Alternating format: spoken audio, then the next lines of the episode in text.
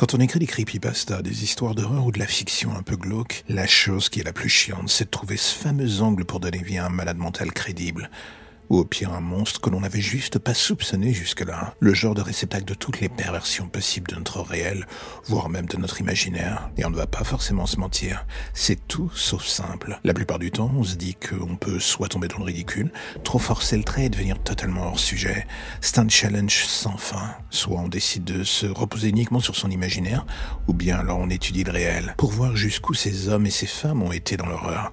Et le plus fou est que bien souvent, on se rend compte qu'on est à 100 km des limites du D'un pays à l'autre, d'un siècle à l'autre d'ailleurs, le mythe du tueur en série, au-delà de sa version hollywoodienne, a toujours existé. Et c'est en creusant ce mythe et réalisant combien la réalité est souvent plus folle et atroce que la fiction, qu'on se rend compte de l'énorme décalage qu'il y a entre l'historique et nos écrits pas toujours aussi efficaces qu'un véritable fait divers en termes d'horreur. Comme je disais, le mythe du tueur en série est aussi vieux que les légendes urbaines qui les entourent. C'est aussi ce qui est le plus effrayant dans le fond.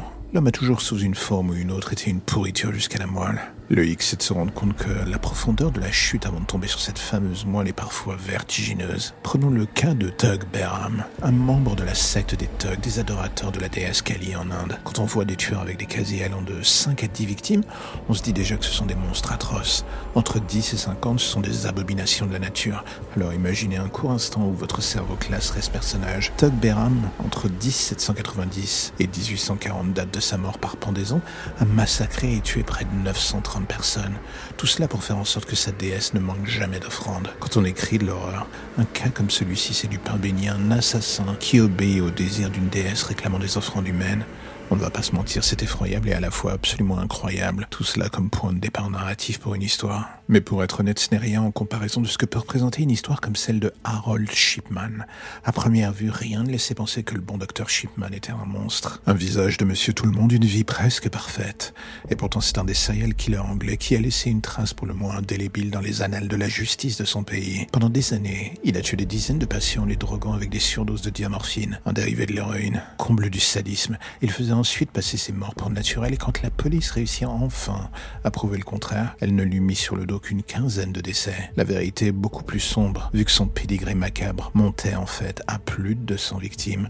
Point non négligeable pour un grand nombre de ces victimes, Shipman usa de son statut de docteur pour falsifier les certificats de décès, un des points lui ayant permis si longtemps de passer entre les mailles du filet policier. Il se suicidera dans sa cellule en 2004, une mort pour le moins misérable pour un monstre pareil.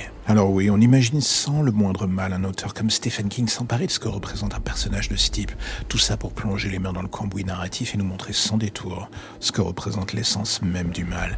Et j'avoue, c'est ce qui me fascine dans la mise en avant de l'horreur, la découverte. Tout cela au détour d'un visage innocent, un homme que l'on pensait intègre et qui en fait abusait de cette confiance. Tout ça pour satisfaire ses plus bas instincts, à savoir tuer encore et toujours. Il y a ceux qui sont fascinés par la vie et ses petits bonheurs, et ceux qui n'ont de cesse d'ailleurs que de la disséquer pour mieux comprendre ce qui se cache dans la mort. Shipman était un monstre, mais un monstre dans une foule d'autres monstres qu'on ignore bien souvent au travers de nos petites vies si parfaites, si douces et délicates. Une autre forme de folie est cette facette des tueurs qui sont littéralement obsédés par le besoin de dominer ou détruire les femmes.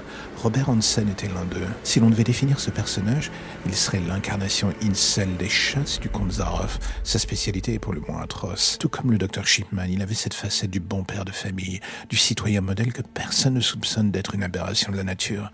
Et sous ce masque se cachait son vrai visage, celui d'un homme adepte de la chasse version humaine. Il adorait enlever les prostituées ou les stripteaseuses, tout ça pour les emmener dans les bois, une fois à l'écart de la civilisation. C'est alors que débutait son petit plaisir, celui de les faire se déshabiller, d'attendre qu'elles soient nues et de leur offrir un choix pour le moins unique. Elles pouvaient survivre si elles arrivaient à lui échapper. Hansen connaissait le terrain de chasse, l'endroit où il les emmenait, c'était les forêts de l'Alaska. Il les connaissait comme sa poche, autant être honnête, les dés étaient pipés dès le départ. Quand il fut enfin arrêté en 1984, on le condamna ni plus ni moins que 461 années de prison pour plus d'une quinzaine de meurtres. Et c'est au travers de ce genre de portrait que se dessinent vaguement les contours du mal à l'état pur, celui que les auteurs tentent de retranscrire ou travestir, tout cela dans le grand bain de la fiction. Est-ce que cela fonctionne à merveille et à tous les coups? Certains auteurs arrivent à avoir ce don si particulier de se mettre dans les chaussures de ce genre de personnage. Est-ce que l'on peut parler talent ou de malédiction au final? La balle est au centre, on va dire.